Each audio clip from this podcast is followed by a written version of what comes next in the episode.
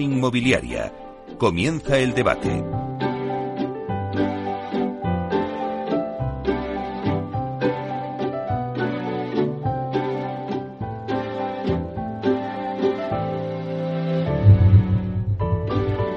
Bueno, pues esta sintonía que escuchamos nos anuncia el tiempo del debate y hoy en nuestro debate vamos a hablar de las nuevas formas habitacionales como cohousing, co-living, senior living, student housing, rent, frente a las fórmulas tradicionales. Por poner un poquito en situación al leyente, voy a decirles un poquito que el mercado inmobiliario ofrece diferentes alternativas habitacionales para todos los sectores de la población.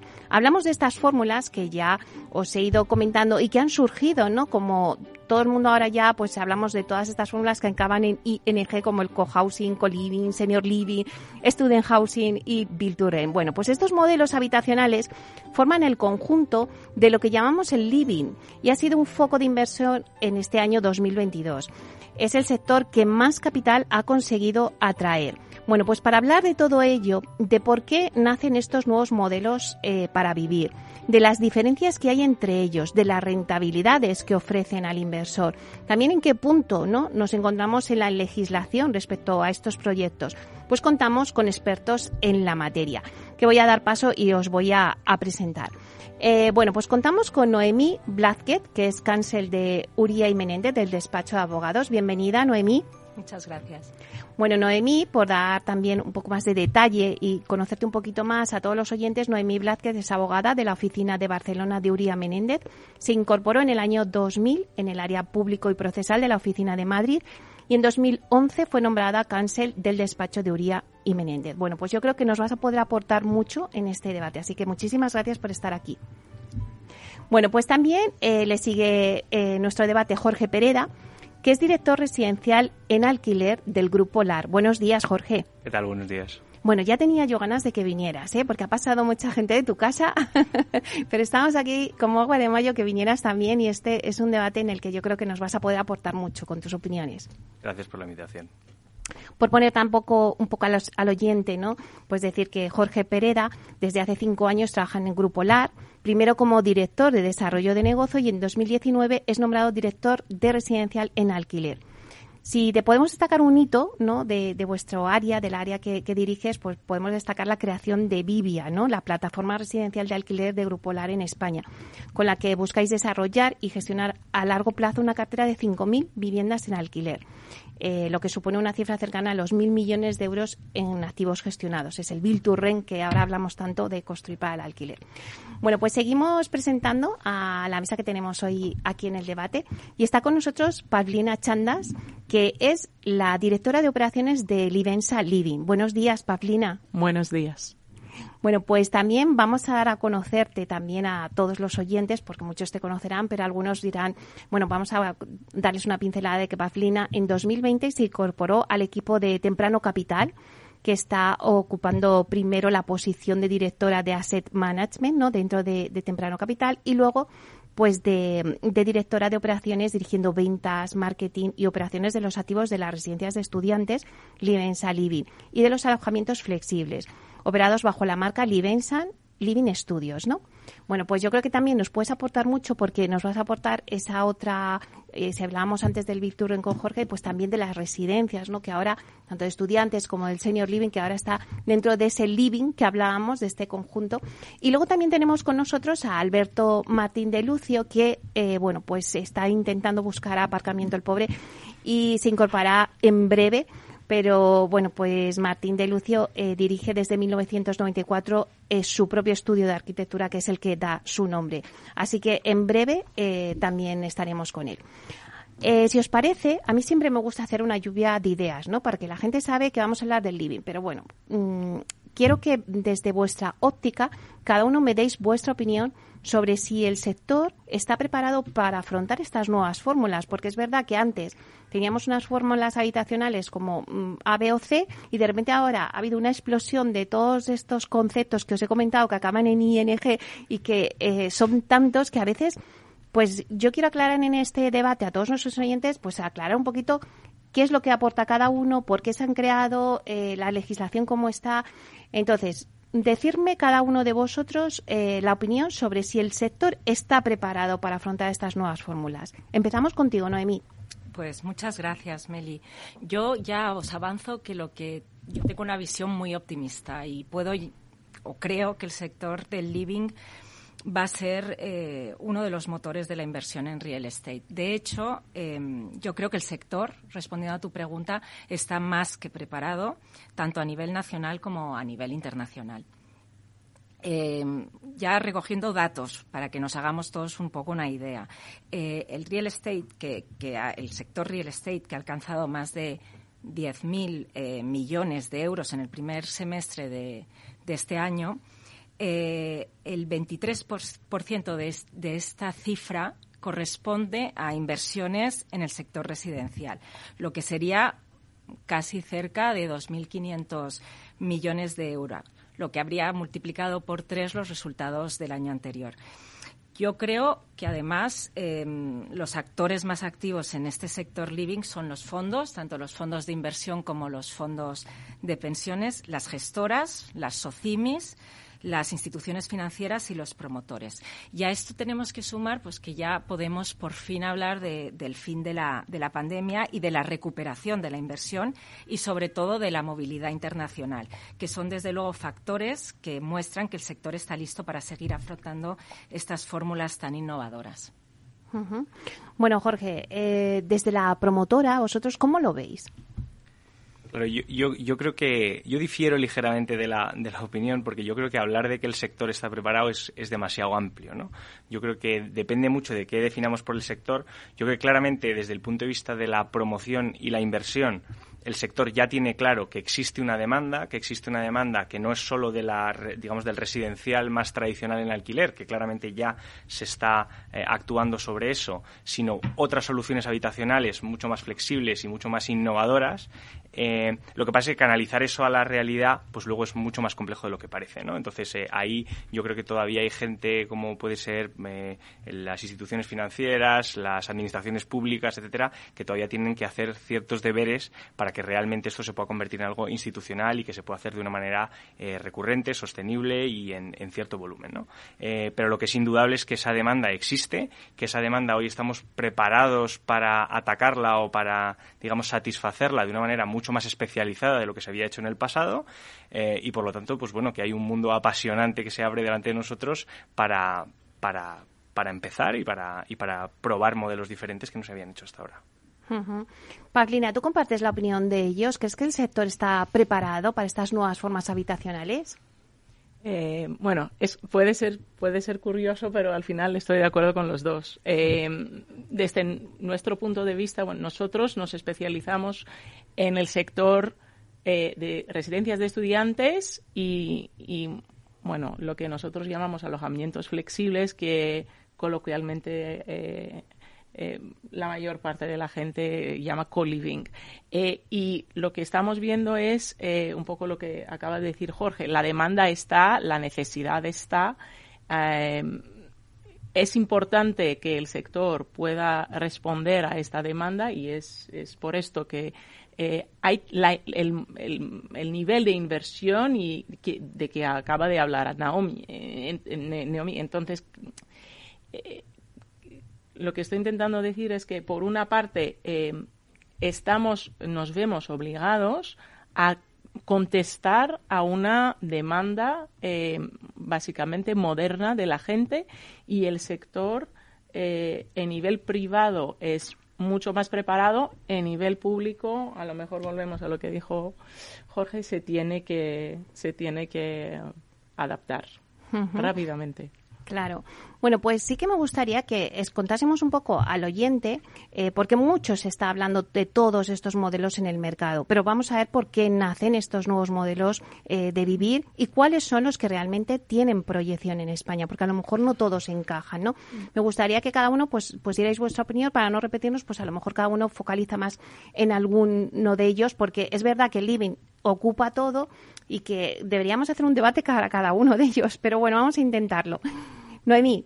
Genial. Yo antes sí que me gustaría em, contestar un poco a Jorge, porque, porque estoy, o me gusta, me gusta. Aquí hay debate, hay debate ya. Porque sí que estoy de acuerdo, o sea, estoy absolutamente de acuerdo en que, como viene siendo habitual, em, eh, y nos ha ocurrido en muchos sectores, que el sector privado va un paso por delante, totalmente. Y que muchas veces existe mucha burocracia y en ocasiones hay una difícil adaptabilidad en, de estas modalidades a la normativa sectorial, que ahora yo creo que será un punto que también me gustaría tratar, ¿no? El variado elenco de normativa que podemos encontrar sectorial y urbanística. Eh, y eso a veces puede actuar como un freno ¿no? a la implantación más ágil de estas fórmulas que efectivamente lo que requieren es, esa agilidad. Pero, pero yo creo, insisto, en que las perspectivas son positivas precisamente por lo que has comentado de que hay demanda y esa demanda se tiene que satisfacer y que las administraciones y las instituciones son conscientes de que existe y, y que van a ofrecer, o espero, eh, múltiples oportunidades para los inversores. Y ya contestando a tu pregunta sobre por qué nacen estas modalidades residenciales eh, flexibles, o me ha encantado la palabra que ha utilizado Paulina de alojamientos flexibles, eh, yo creo que el principal factor que afecta es el nacimiento de, un aumento de, el hecho de que ha habido un aumento del precio de la vivienda, que requiere nuevas necesidades habitacionales para todas las edades. Y además, mm, en el caso concreto de España, tenemos una buena oferta de universidades, tenemos un sector económico que justamente potencia las economías colaborativas y las startups y, sobre todo, la alta esperanza de vida. Y eso yo creo que es lo, que nos hace un foco de inversiones para todas estas modalidades habitacionales.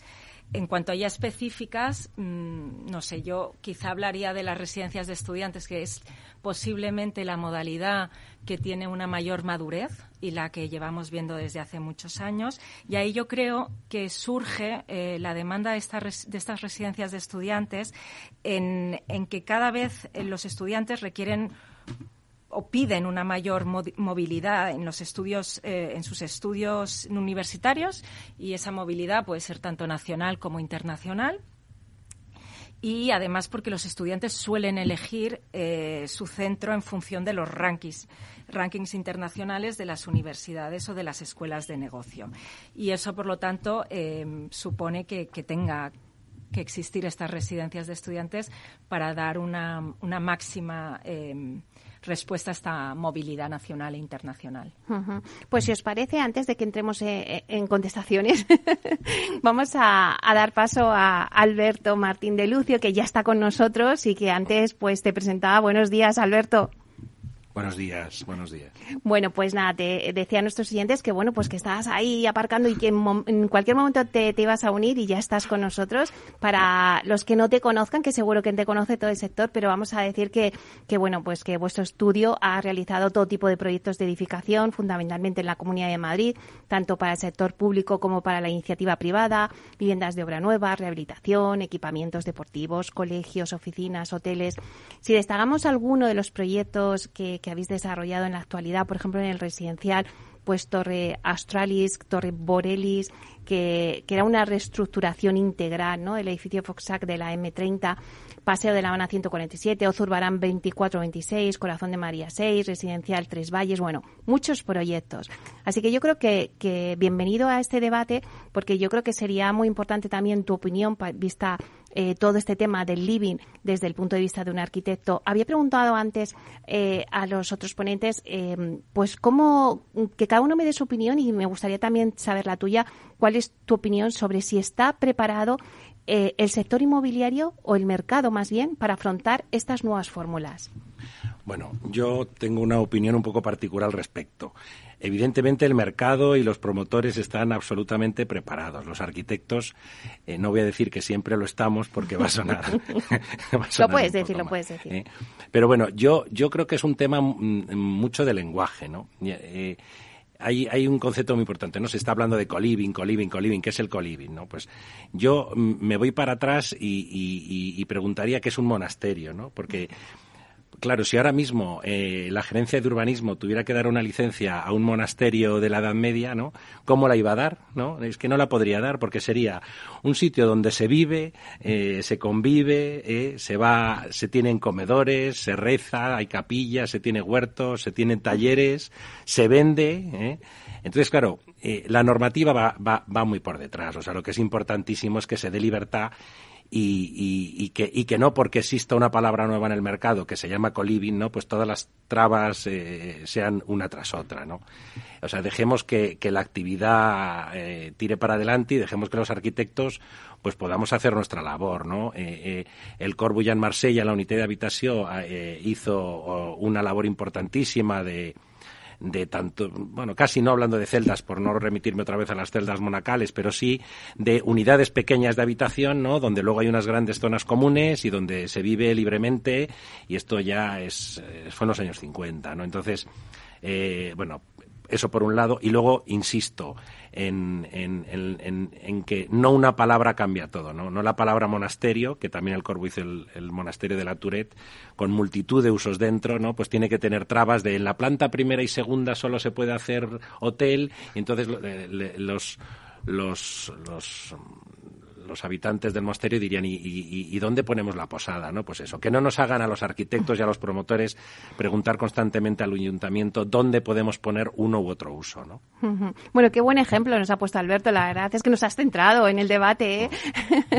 bueno, pues eh, tomando un poquito la pregunta que os hacía antes, de porque muchos está hablando de estos tipos de modelos en el mercado, pero ¿por qué nacen estos nuevos modelos eh, y también cuáles son los que realmente tienen proyección en España? Noemí comentaba las residencias de estudiantes. Jorge yo creo que hay la residencia de estudiantes es claramente el segmento que más institucionalizado está ya y que más eh, conocido es, o eh, por el que es más fácil hacer cosas porque ya hay una vía ¿no? más que probada, eh, aunque tiene sus complejidades. pero yo creo que hay dos segmentos que son incipientes y muy, muy atractivos. El primero, que es demográficamente incontestable, es el del senior. Es decir, yo creo que la, el envejecimiento de la población es una cosa evidente creciente y cada vez a más velocidad, ¿no? Con lo cual, dar una solución eh, a ese tipo de necesidades que quizá antes no existían eh, de la manera en la que las estamos identificando hoy, pues va a ser un, digamos, una fuente de, nuevo producto eh, francamente interesante. Y luego por la parte del co-living, yo creo que hay un, un segmento de gente joven que demanda tanto flexibilidad como accesibilidad, que probablemente hoy, pues por la subida de precios de la vivienda, por la falta de producto, etcétera, afronta serias dificultades para acceder a su primera vivienda, pues que lo único que hace es eh, cubrir esa demanda en los dos aspectos, eh, con lo cual, bueno, pues también es un segmento que, eh, independientemente de su volumen, va a ser muy, muy atractivo, sin duda. Pavlina, ¿tú también piensas que las residencias, como decían, o qué sectores dentro del living? ¿Qué sectores? Bueno, las residencias, bueno, estoy, estoy de acuerdo con lo que, acaban de decir los dos. Es el sector que es más, desarrollado, el sector donde en este momento em, más camas vemos, em, pero también es un sector que, creo que tiene un, recorrido de, posible consolidación. Eh, vemos, vemos que en este momento tenemos unos operadores grandes, unos propietarios o inversores grandes, eh, pero también muchísimos pequeños y muchos eh, internacionales que están a punto de entrar. Eh, es un sector muy, muy, muy interesante también en nivel de posibles transacciones dentro del, del, futuro muy próximo. la parte que, bueno, llamamos co-living, voy a mantener el la, misma, la misma terminología para no, hmm. para no confundirnos. Eh, para nosotros es también un, pues, es la próxima etapa en la vida de un estudiante.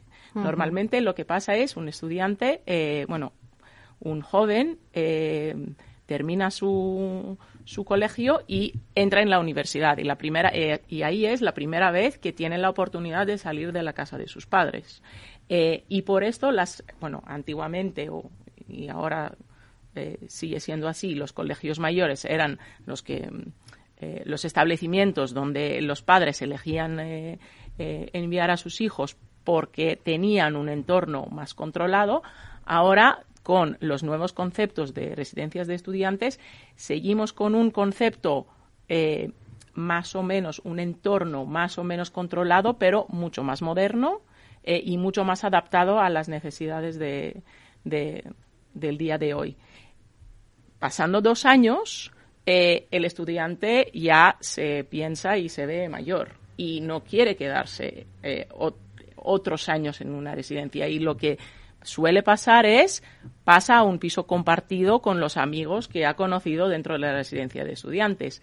Eh, cuando esta, esta etapa ya eh, no le resulta muy interesante por varias razones que, podemos pensar, bueno, ahí es donde creo que viene también la necesidad eh, de volver, pero en vez de volver en una residencia de estudiantes, pues vuelve en un co-living, que básicamente es un, una residencia de estudiantes para mayores.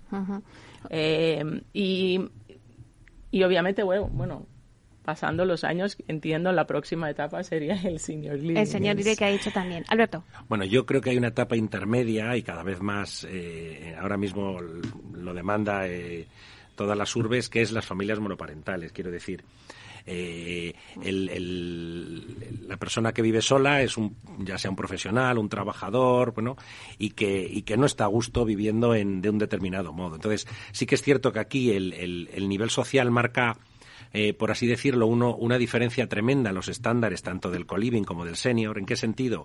En que, eh, por gracia o desgracia, en ahora mismo la sociedad, a más nivel social, más intimidad y más metros cuadrados, o sea, el, el concepto yo necesito, no es un concepto de lujo, ¿no? Porque yo creo que ahora mismo el, ni el senior ni el coliving eh, se, se, utiliza la palabra lujo, ¿no? Pero sí que se, se, se utiliza la palabra altos estándares. ¿En qué sentido? En que las personas a más calidad de vida y todos esperemos tener cada vez mayor calidad de vida, pero sí que es cierto que las personas van a demandar más, eh, eh, no, no, no unas residencias tampoco como, como antiguamente, no solo con una habitación, con una cama, pues no, pues no, pues la gente va a necesitar vivir de otro modo, ¿no? Y va a necesitar eh, tener un espacio en el que tu privacidad quede a salvo, quede a resguardo y luego tú compartas el resto de tu vida en el comedor o en la sala de cine o donde tú elijas, ¿no? Bueno, pues nos vamos a coger un poquito de aire. Está claro que el senior living y la residencia de estudiantes, pues la verdad es que son proyectos que interesan. Y volvemos enseguida.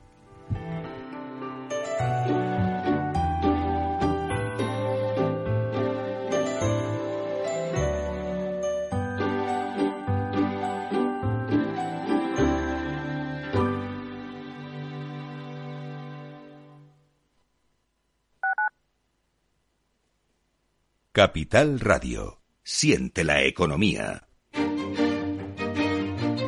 Valor Salud. Tiempo de salud. Su actualidad, sus personas, sus empresas. Todos los viernes a las 10 de la mañana en Capital Radio, con Francisco García Cabello. Disfruta de la mejor cocina gallega en Montes de Galicia. Todo un clásico moderno en el barrio de Salamanca. Disfruta de la variada dieta atlántica, de las mejores carnes y pescados tratados con respeto y transparencia y regados con una de las mejores bodegas de la zona. En grupo, en familia o en pareja, Montes de Galicia te ofrece el espacio perfecto en cada ocasión. ¿Sabes cuál es el mejor dial para escuchar Capital Radio? Tu móvil. Ya tienes disponibles las versiones de iOS y Android de Capital Radio. Y si quieres escucharlas en tu coche, lo tienes muy fácil. Empareja el Bluetooth de tu coche con tu móvil o tableta, entra en la app de Capital Radio y ya lo tienes. Escucha Capital Radio en digital. Y si te preguntan qué escuchas, no lo dudes. Capital Radio.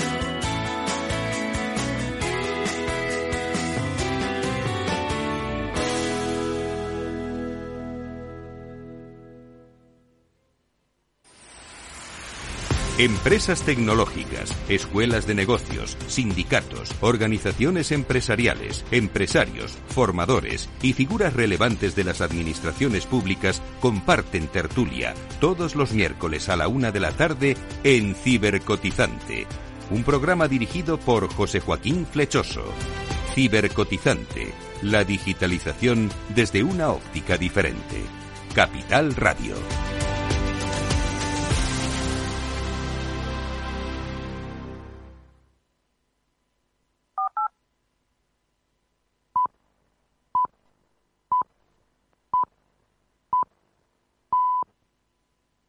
Entonces, ¿dice usted que su obsesión por la ecología viene desde la infancia? Hombre, quizás padezco un calentamiento de mi biodiversidad por baja capacidad adaptativa, pero tanto como obsesión... Es hora de sacar a ese inversor ecologista que llevas dentro. En Renta 4 Banco, seas el tipo de inversor que seas, tenemos un curso para ti. Entra en r4.com e inscríbete a uno de nuestros 300 cursos gratuitos de inversión. Renta 4 Banco. ¿Quieres más? ¿Estás comparando hipotecas? Hay matices que marcan la diferencia. Hipotecas Cuchabank. Consúltanos directamente. Más info en cuchabank.es.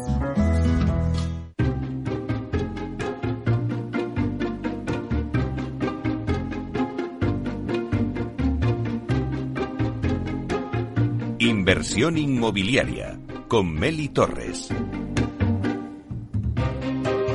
Bueno, pues seguimos con el debate que tenemos hoy. Estábamos hablando del living, de esas nuevas formas habitacionales que ya hemos puesto sobre la mesa como el co-housing, co-living, senior living, student housing, build to rent. Eh, estas fórmulas frente a las fórmulas tradicionales. Eh, voy a dar un repaso rápido a la mesa por si alguien se conecta en estos momentos. Eh, tenemos con nosotros a Jorge Pereda, que es director residencial en alquiler del Grupo LAR, Alberto Martín de Lucio, que es eh, arquitecto ¿no? y dirige su estudio de arquitectura que da el mismo nombre, Noemi Blatket, que es cancel de Uría y Menéndez, el despacho de abogados, y Pavlina Chandas, que es directora de operaciones de Livensa Living. Em, yo creo que es importante rápidamente que a lo mejor quizás Jorge nos puedas mm, decir un poquito al oyente eh, pues cuáles son las diferencias de todos estos modelos y también las diferencias que hay respecto a las comunidades autónomas porque me imagino pues que en temas de Costa de Sol o en temas de costa, pues eh, lleva otro tipo, por ejemplo, un senior eh, living, como decíamos, ya para, para más mayores. No sé, cuéntanos un poquito las diferencias de ellos y también con las comunidades, que es interesante a la parte más de comunidades y normativas, seguro que hay gente que aquí tiene una opinión mucho más forjada que la mía. Yo creo que la, la, la realidad es que son eh, diferentes formas de dar solución a una necesidad muy parecida. ¿no? Al mm. final, bueno, hay un tema de nombre y de cómo se le quiere llamar, que yo creo que todavía con la cantidad de productos que hay, eh, que son escasísimos, pues eh, es solamente eso, ¿no? Es, es cómo le queremos llamar. Y luego hay una parte que es mucho, muy, o muy ligada, perdón, a, a cuál es la ubicación y el público objetivo al que va destinado ese producto, ¿no? Entonces, eh, pues quizá eh, lo que nos imaginamos por un senior living eh, es una cosa pues probablemente un producto más urbano, mientras que la parte de senior resort eh, pues quizá es ese que dices ubicado en zonas costeras donde probablemente además el público atraído tenga un porcentaje pues extranjero probablemente mucho más alto por la naturaleza de nuestro país y el tipo de gente que viene, etcétera. Pero, pero yo creo que la, la diferencia hoy con, la, con el poco producto que hay radica todavía mucho en el nombre, en el concepto y en cómo la gente lo quiera diseñar, vender yo, en eso estoy totalmente de acuerdo. es, yo creo que es un tema más de nombre, de, terminología, que además siempre es anglosajona porque parece que es más atractiva, pero lo cierto es que yo, y muchas veces me lo preguntan, pero ¿qué es realmente, cuál es la diferencia entre el co-housing y el co-living? Desde un punto de vista regulatorio no es ninguna quizá posible, o sea, las dos persiguen lo mismo que, estábamos comentando antes, ¿no? Que haya ese equilibrio entre lo que es eh, los espacios privativos, que ya no se tiene que, limitar a una cama y, ya está, y un baño, eh, sino que haya un equilibrio entre espacios de convivencia, porque lo que se requiere es una convivencia social, y eh, esa privacidad que te pueda dar un espacio relativamente amplio, ¿no? Em, lo que sí es verdad, yo lo que me he encontrado al menos cuando se ofrecen estos productos es que el cohousing está pensando, está pensado más en un tema de una casa, ¿no? Y luego pues esa casa cómo se gestiona, si a través de una comunidad de bienes o a través de la figura de, de, o sea, hay varias, varias figuras incluso de cooperativa, ¿no? Y tiene más una vocación de permanencia. Y a veces, también como el senior resort está más pensada en emplazamientos que no son necesariamente urbanos. En cambio, el co-living yo siempre me lo he encontrado en, centros urbanos en, en, el que hay no hay tanta esa vocación de permanencia, es decir, hay muchísima más movilidad, hay muchísimo más, muchísima más rotación entre los habitantes en, el, en los edificios destinados a co-living. Eh, Alberto, quizá desde el punto de vista de un arquitecto, eh, ¿qué características tienen que tener cada uno de estos eh, modelos? Pues mira, bueno, lo primero referente al lenguaje Barcelona, el Ayuntamiento de Barcelona, que hablabais antes de las comunidades, pero en concreto el Ayuntamiento de Barcelona es la primera que usó la palabra colibi, ¿no? La primera que ha empezado a hablar ese tema, digamos, por escrito, ¿no? Y luego hay una cosa que a mí me encanta y es lo siguiente, y es que en el coliving, os hay tres estados, ¿no? Y os voy a poner un ejemplo luego último que es muy llamativo, que muy poca gente conoce, pero nosotros, bueno, desde una fundación, etcétera, lo hemos estado apoyando muchos años. O sea, el, el, el coliving es, es un modo de vivir no adaptado, en el sentido de no adaptado es que cada individuo no decide lo que tiene.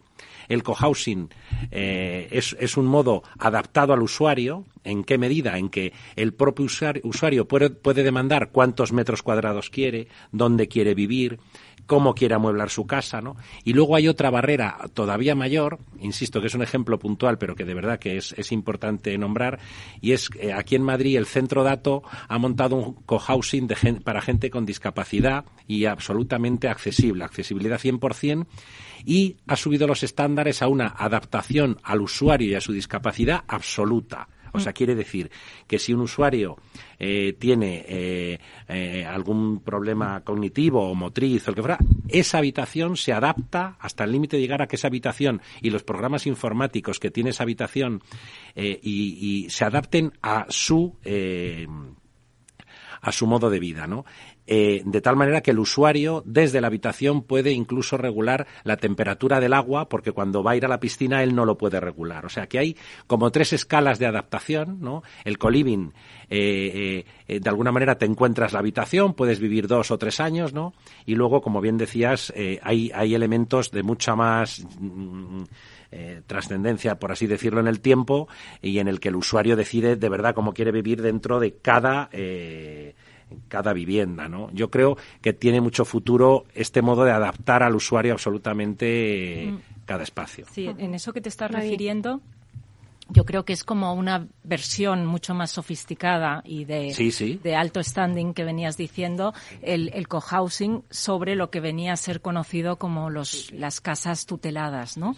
Para, para poder. Sí, sí. Y aparte del cohousing tienes la inversión, o sea, el propio individuo hace una inversión que luego recupera. O sea, es un modo de vivir como quieres vivir sin perder el dinero para alguna gente en un alquiler, ¿no? Tú recuperas, si has hecho esa inversión, puedes llegar a recuperar de alguna manera la inversión, aunque es complicado. Pablina. Yo, yo lo, bueno, eh, sí, es interesante lo que dices. Yo lo, yo lo veo más desde el punto de vista de un inversor más institucional, un inversor que, eh, que entiendo que no sería el caso del cohousing, pero un inversor que mm, básicamente desarrolla un edificio entero para un uso o, más que un usos específicos y luego lo gestiona.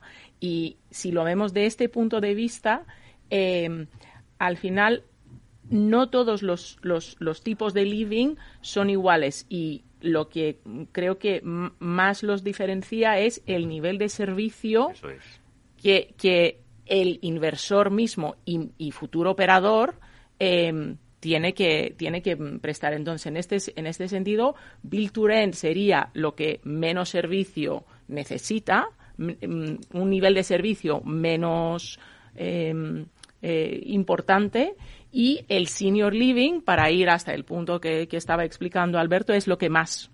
Eh, y entre los dos tenemos el, el PBSA, el Student Housing y, el Co-Living. Y, esto es muy importante eh, también en, el momento de pensar eh, si, si alguien va a invertir en un tipo de, de activo u otro, también pensar en nivel de la escala que puede o quiere, eh, al final, a, la que quiere o puede llegar, porque con eh, cuando más servicio necesitas, bueno, la escala para que esto sea rentable eh, aumenta. Y, y, también pensar un poco en la manera en la que lo va a operar. Si lo va a operar él mismo, con, mm, montando un, operador interno que también necesita escala, o si lo va a, dar a un tercero con toda la problemática que esto conlleva. Claro, ahora que hablaba Lina del, del, inversor, ¿no? ¿Qué rentabilidad, Jorge, ofrecen estos modelos de negocios al inversor?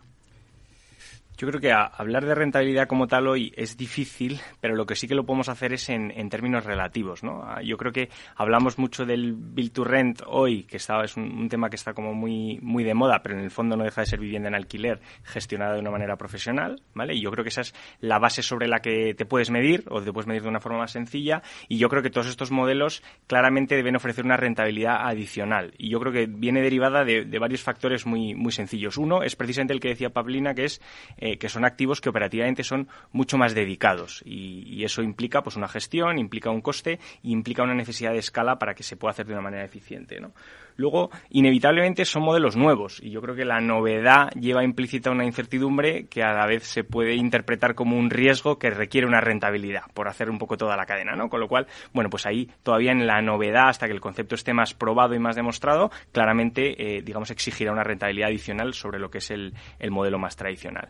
Luego, eh, es inevitable hablar del, riesgo regulatorio, es decir, mientras estos modelos no estén bien encajados, eh, tanto urbanísticamente como, digamos, desde un punto de vista operativo para que se operen y se hagan con una seguridad jurídica total, pues bueno, ahí hay una, duda que algo de, riesgo, de incertidumbre les, les mete a los activos, ¿no? Y luego para mí hay una cosa que quizá no se menciona nunca, que es interesante y, que es un, plan de contingencia o un plan de protección o un extremo al que no se debería llegar, que es que son activos que no tienen plan B. Es decir, eh, yo en una promoción tradicional de vivienda en alquiler, eh, mm, para gestionar de manera profesionalizada y ojalá nunca se llegue a ese extremo, siempre puedo hacer una división horizontal y vender las viviendas y será una cuestión de precio, pero las viviendas pues, saldrán al mercado. Mientras que estos activos, si están mal concebidos, si el concepto no funciona o si su implementación no es la adecuada, eh, es un activo que ahí está hecho y que no tiene una salida por una vía más tradicional. ¿no? Eso no deja de tener un riesgo implícito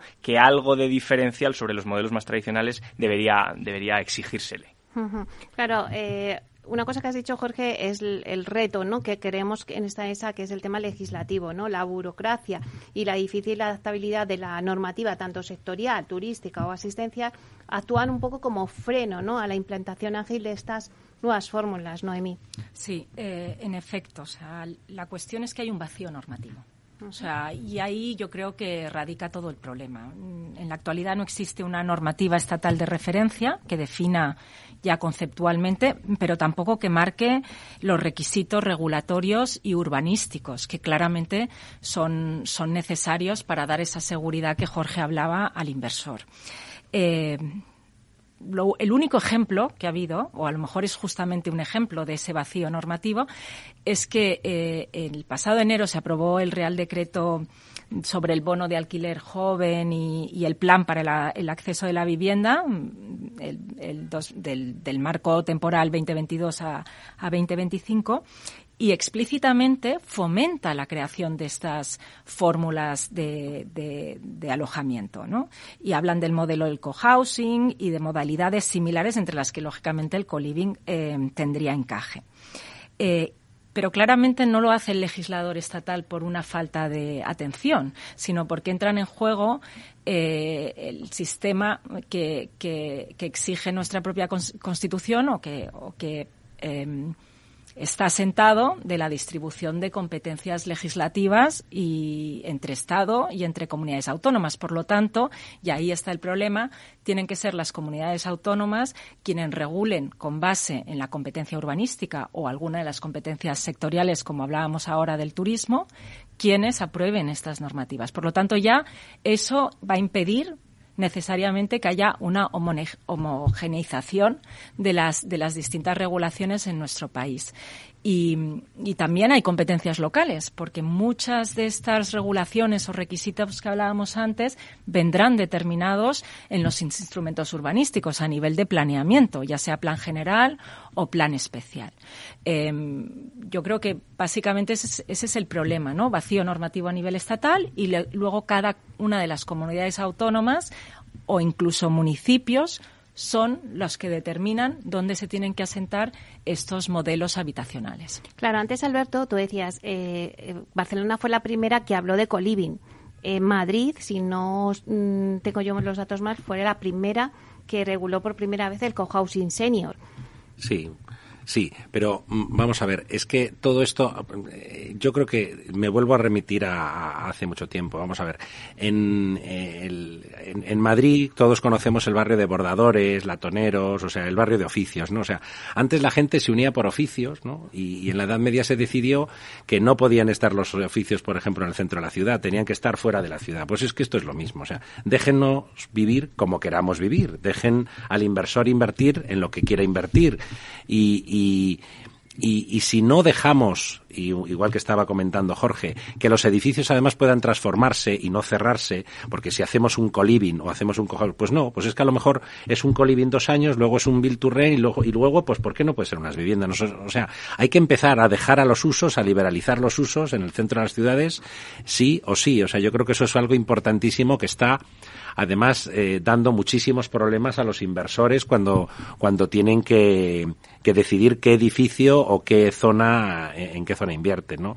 Y eso es fundamental. O sea, es dejar el lenguaje, dejar de separar y, y, dejar que la cadena, tanto la longitudinal como la transversal, que puedan, que puedan, que puedan fluir, ¿no? Que, que, que un señor si, si invierte eh, unos cuantos millones de euros en un sitio, pues que no los pierda, ¿no? Que pueda luego transformarlos para tener una pérdida menor. Y eso es fundamental que se regule y se dé libertad urbanística. Mm, vital.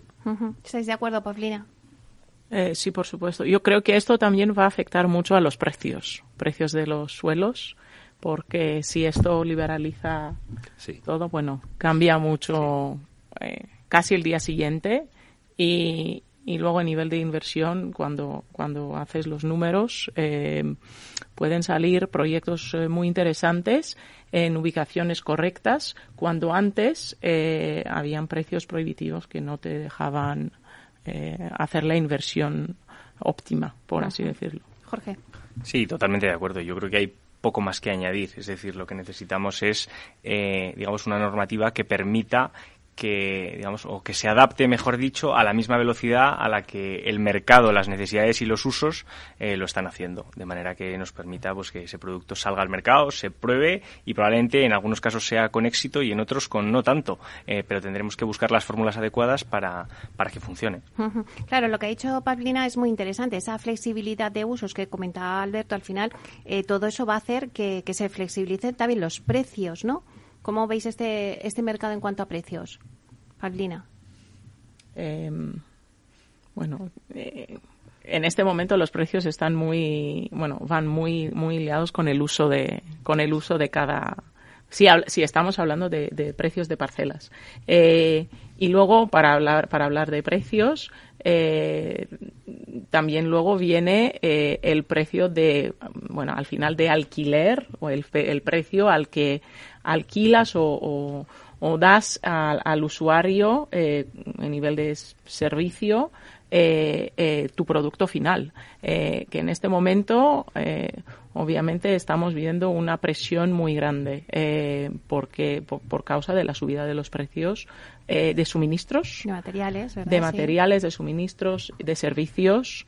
Hay una presión muy importante eh, y el concepto que, que muchos de, nosotros como inversores y operadores tenemos, que es asegurar nuestro inquilino que durante la duración de su contrato no vamos a cambiar el precio, le vamos a dar esta seguridad, eh, se, está empezando posiblemente a ponerse en cuestión. Sí, yo o sea, no puedo estar más de acuerdo. El precio depende. Mm, del, del, precio del suelo. No es lo mismo que cualquiera de estas modalidades eh, de alojamiento se puede implantar en un suelo de equipamiento que es el suelo dotacional o un suelo residencial, eh, que es un suelo de vivienda o incluso un suelo terciario de hospedaje. Varía mucho claramente el suelo dotacional es el que es más barato y el que puede interesar muchísimo más a cualquier inversor, ¿no? Aquí yo creo que por eso decía que el segmento más maduro es el de las residencias de estudiantes, porque las residencias de estudiantes pues llevan más bastante más de 20 años en nuestro país. Y al principio pues se consideraban que como eran equipamientos docentes, porque estaban vinculados a las universidades, podían implantarse en suelo dotacional. Y existe o sea, de hecho, Cataluña ahora ha creado lo que se llama, a través de una modificación de la ley de vivienda, los alojamientos dotacionales, que pueden ser en estas fórmulas distintas por razones de, estudio, por razones de emancipación, pero claramente esos alojamientos dotacionales tienen unas restricciones y unos requisitos y hay una o sea, dentro de lo que es suelo equipamiento no lo puedes hacer en cualquier suelo equipamiento, por lo tanto ya va restringida la oferta de suelo incluso en el equipamiento y por lo tanto es muy difícil encontrar esas parcelas. Eh, y luego, o sea, esta sería la línea puramente de, de precio de suelo. Luego hay otra, otra cuestión también bastante importante, que es la imposición de requisitos. Hablábamos ahora de los requisitos de alojamiento dotacional. Hace justo dos días que se aprobó definitivamente una modificación del Plan General Metropolitano de Barcelona, en el que ya se regula con requisitos cómo van a ser esos alojamientos dotacionales y que tampoco yo no soy experta eh, en, en, en rentabilidades, pero asumo o intuyo que van a ser difíciles por estos requisitos que se imponen al tener la consideración de este alojamiento dotacional creado por la ley de vivienda catalana. ¿no? Luego hay unos requisitos urbanísticos que van más allá eh, de lo que es propiamente el uso del suelo, porque, por ejemplo, en Barcelona tenemos el ejemplo del Plan Especial de Alojamientos de Uso Turístico, que ya empezó en el año bueno, en el año 2015 fue cuando empezó la primera moratoria de licencias de hoteles y cualquier otro alojamiento turístico, como pueden ser pues albergues, pensiones, apartahoteles. Se extendió en la aprobación del primer plan especial de alojamientos turísticos a las residencias de estudiantes en el año 2017. Y ahora, en el 2021, hace poquísimo, se aprobó, que al final entró en vigor en enero del 2022, el nuevo Plan Especial de Alojamientos Turísticos, que vuelve a, determinar criterios eh, donde pueden, en zonas, hay zonas rojas, que son pues las, las zonas claramente más, más turísticas, en las que no se puede implantar, aunque se cierren eh, plazas eh, hoteleras. Tú no podrías implantar una residencia de estudiantes allí. Uh -huh. Bueno, pues yo, eh, sí, Alberto. Hay un tema importante y es que eh, tanto el co-living como el senior house, todos estos elementos son eh, piezas fantásticas para hacer regeneración urbana. O sea, hay muchísimos barrios, yo el que, lo que más conozco es Madrid, eh, me puedo referir a barrios como Tetuán, como Carabanchel, en el que este tipo de elementos serían cruciales para regenerar, el barrio. Eh, hoy en día la sociedad no quiere hablar de gentrificación, etcétera. Est estos, estas tipologías de habitar, por así decirlo, no generan gentrificación. O sea, lo que hacen es sumar usuarios de distrito, lo que hacen es crear eh, que, que las zonas sean más cosmopolitas y son vitales para regenerar eh, barrios que si no van a tener muy difícil eh, eh, futuro y de este modo sería un modo maravilloso de, de, de, regenerarlos. Pues si os parece, igual que esta conclusión que nos ha dado Alberto, me gustaría que también vosotros me dierais una conclusión del debate, ¿no? Por ejemplo, Jorge, rápidamente. Sí, yo, yo creo que lo que es claro y lo que todos eh, eh, vemos es que la demanda es existente, es grande y además en muchos eh, de los modelos es creciente, ¿no? Con lo cual, eh, pues lo que necesitamos son las herramientas entre todos para poder darles solución de la manera que nosotros, eh, desde el punto de vista del desarrollo, desde el punto de vista de la, de la operativa, desde el punto de vista de la inversión, pues podamos canalizar eso y cubrir esa demanda que de otra manera, pues si no quedará, quedará insatisfecha. Uh. Eh, bueno, un, poco siguiendo lo que, lo que dice Jorge, eh, la necesidad existe y, y, creo que nosotros nos vemos uh, obligados de satisfacerla de alguna manera. Lo que estamos hasta intentando hacer en este momento es eh, encontrar maneras de hacerlo eh, en un, en un entorno gris que, que, que ha explicado Noemí. Eh, sería, sería bueno mm, principalmente para poder atraer a más inversores eh, internacionales, eh, poder un poco aclarar esta, esta área gris. Claro, esa seguridad jurídica ¿no? que decíamos para los inversores. Eh, Noemí, ¿cuál sería la conclusión? Totalmente de acuerdo. Es decir, lo que necesitamos es mayor seguridad jurídica y esa mayor eh, seguridad jurídica pasa por, yo creo, unificar muchos de los criterios para estas distintas fórmulas de alojamiento. Y luego también hay un, tema que no hemos tratado y que yo creo que va muy ligado al tema de, de la rentabilidad, que es también una cierta flexibilidad a la hora de, eh, determinar qué tipos de contratos tienen que regir entre el operador y los usuarios, porque si lógicamente estamos atados, es un mecanismo muy rígido y necesariamente tenemos que aplicar los requisitos, las condiciones que nos impone la ley de arrendamientos urbanos y no existe esa libertad de pacto que, antes comentábamos tan necesaria para, poder además flexibilizar eh, cómo debe distribuirse la residencia, cómo debe operarse, pues también eso yo creo que es una piedra que nos encontramos en el camino. Bueno, eso te lo tomo para, para otro debate. ya tenemos encantada, otro tema. encantada. Alberto, ¿cuál sería la conclusión de, bueno, pues de este debate? Pues que las ciudades demandan un mejor vivir y una mayor libertad en el vivir. Yo creo que es así de sencillo, ¿no? Y que eh, todas las trabas que pongamos a una ciudad desarrollarse mm, en ese sentido, pues eh, será un terrible error, ¿no? Ya está, no, no ¿eh? que nos dejen hacer, que nos dejen hacer. ¿eh? bueno, pues si os parece lo vamos a cerrar aquí, aunque yo creo que este este debate, pues como te, hablamos del living, no eh, teníamos tanto de qué hablar, pero bueno, yo creo que les hemos dado una pincelada al oyente de cómo está ahora mismo estas pues estos modelos habitacionales alternativos, ¿no? muchísimas gracias a Jorge Pereda, director residencial en alquiler del Grupo LAR. Muchas gracias, Jorge. Gracias a vosotros. También a Noemí Blatket, que es cáncer de Uri y Menéndez. Muchísimas gracias, Noemí. Muchas gracias, un placer. A, Paul, a Pavlina Chandas de Livenza Living, muchísimas gracias. Muchísimas gracias. Y Alberto Martín de Lucio, muchísimas gracias por estar aquí. Muy bien, a vosotros. Bueno, y a ustedes, señoras y señores que nos escuchan al otro lado de las ondas, gracias por estar ahí y compartir este espacio con nosotros. Gracias también de parte del equipo que hace posible este espacio, de Miki Garay en la realización técnica y de quien les habla, Meli Torres. Les esperamos mañana viernes de 12 a 1 en Inversión Inmobiliaria. Hasta entonces, que sean felices.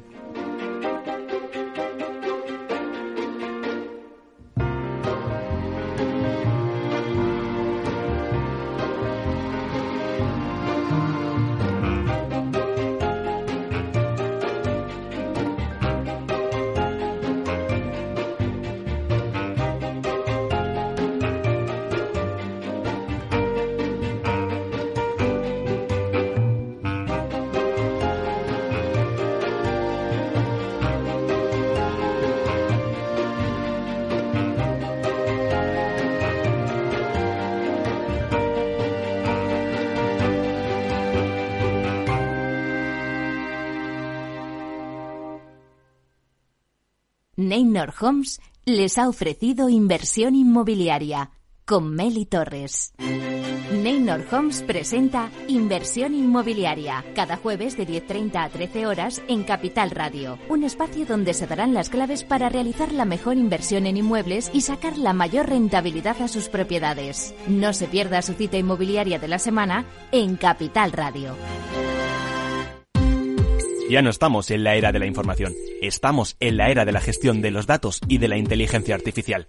El tratamiento inteligente de estos datos proporciona un valor enorme a las empresas en sus procesos de negocio. En Piper Lab ayudamos a nuestros clientes a tomar decisiones de negocio basadas en datos. Escúchanos todos los lunes en el espacio de Big Data de Capital, la Bolsa y la Vida.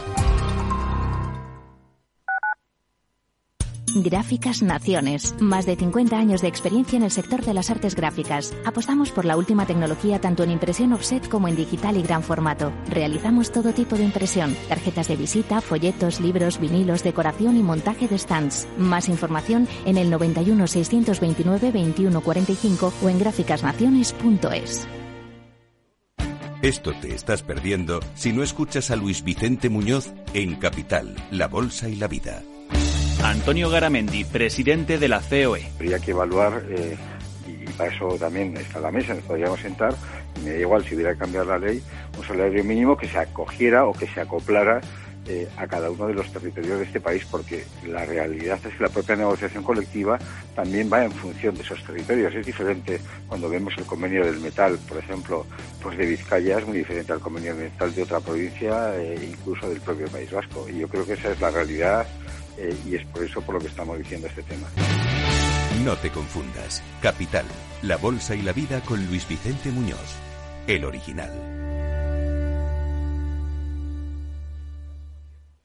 Disfruta de la mejor cocina gallega en Montes de Galicia. Todo un clásico moderno en el barrio de Salamanca. Disfruta de la variada dieta atlántica, de las mejores carnes y pescados tratados con respeto y transparencia y regados con una de las mejores bodegas de la zona. En grupo, en familia o en pareja, Montes de Galicia te ofrece el espacio perfecto en cada ocasión.